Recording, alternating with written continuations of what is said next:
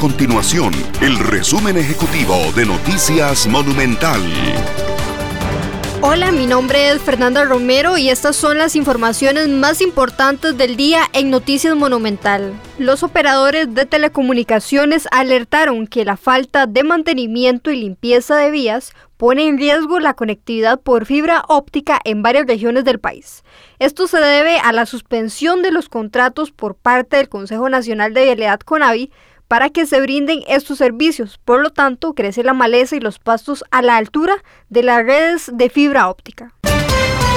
Las tiendas y establecimientos comerciales reportaron un aumento importante en las ventas durante este mes de diciembre e incluso esperan alcanzar las cifras previas a la pandemia.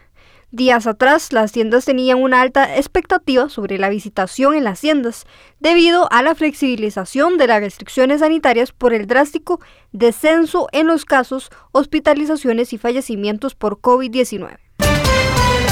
El crédito con el Banco Interamericano de Desarrollo y el proyecto para limitar la reelección de los alcaldes serán prioridad para los diputados antes de irse a vacaciones, según lo confirmó la presidenta de la Asamblea Legislativa, Silvia Hernández.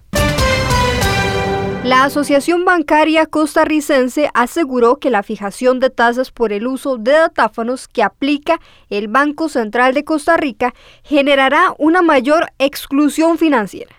El Banco Central fijó la tasa de adquirencia, que es la que cobra el banco al comercio, en 2.5%, mientras que la tasa de intercambio que cobra el emisor de la tarjeta al banco se estableció en un 2%.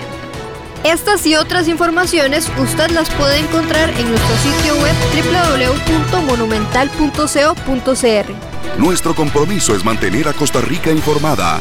Esto fue el resumen ejecutivo de Noticias Monumental.